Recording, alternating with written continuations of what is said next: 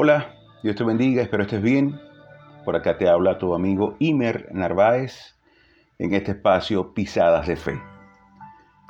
Hoy quisiera conversarte un poco acerca de lo que es la culpa. Eh, los seres humanos eh, tenemos la propiedad de muchas veces no reconocer nuestra culpa. Los esposos sabemos de esto Creo que las esposas también, los jóvenes, todos siempre buscamos cómo arreglar las cosas sin que la culpa sea nuestra. No todo el tiempo, pero la mayoría de las veces. Y es que es algo que está en nuestra naturaleza. Adán, cuando Dios lo interpela y le dice, mira, ¿por qué hiciste, por qué fallaste? Dice, no, la mujer que me diste me dio y, y yo comí. Y Eva, cuando Dios le pregunta, le dice, no, la culpa no es mía, es la serpiente que me dio. Y siempre nos peloteamos la culpa. La culpa la tiene mi esposa, la culpa la tiene mi esposo, la culpa la tienen mis padres, la culpa la tiene el país, eh, la situación que me tocó vivir.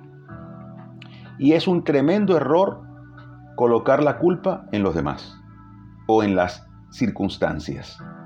La persona que reconoce que ha fallado está muy cerca de una vida mejor. La persona que reconoce su falla está cerca de recuperarse. No sé si se acuerdan eh, los alcohólicos anónimos, cuando alguien va, que le exigen que reconozca que es alcohólico. Si no lo reconoce, no lo pueden tratar. Si no reconoce su, e-, ese vicio, no lo pueden ayudar.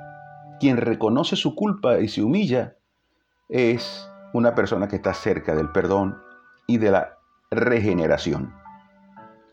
Pero el que se justifica a sí mismo y denigra de los demás eh, está condenado por su soberbia. Hay una palabra que habla del fariseo y del publicano. Cuando el fariseo ora y dice, mira, yo doy, Señor, de todo lo que gano, no soy injusto como los otros, soy un hombre correcto y empezó a orar consigo mismo.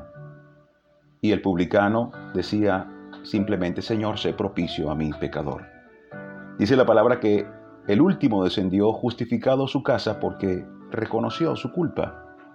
Así que hoy yo eh, llamo a los esposos, esposas, hijos, padres, vamos a reconocer lo que hemos hecho mal y vendrán tiempos de refrigerio para nuestras familias, para nuestras vidas. Reconocer nuestras culpas ante los hombres y ante Dios.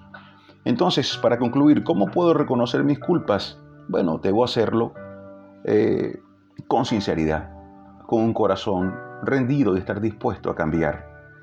Dios es fiel y justo y Él va a proveer esa felicidad que tú necesitas, lo que estás esperando, pero tienes que tener la actitud correcta. Dios es fiel y justo. Él es perdonador. Pero para recibir su perdón debo reconocer mi falta, venir rendido ante Él con una actitud sumisa y sincera. Así que hoy te llamo, amigo mío, amiga mía, a reconocer ante los tuyos si has tenido, has tenido problema con tu cónyuge, con tus hijos, y estás esperando, estás esperando que los demás vengan y reconozcan, yo te invito a que seas tú, da el primer paso. Llega a, a tu familia y di, sí, yo me equivoqué, pido perdón. Yo estoy arrepentido por esto y tú verás cómo sucede un milagro cuando reconoces tu falta. Hoy te invito a que lo puedas hacer, que seas un valiente. Valiente no es el que se queda sin hacer nada. Valiente no es el que espera porque yo no, yo no fallé y yo voy a esperar que se humille él o que se humille ella. Bueno, eso es un grave error, porque valiente es el que da el paso. Valiente es el que dice yo voy a hacer lo que me corresponde hacer. Entonces hoy no es un día de, de condenación. Hoy es un día de justificación si confesamos nuestras culpas ante los demás y sobre todo ante Dios. Dios te bendiga, espero que esta palabra llene tu corazón y nos vemos en una próxima entrega. Un abrazo.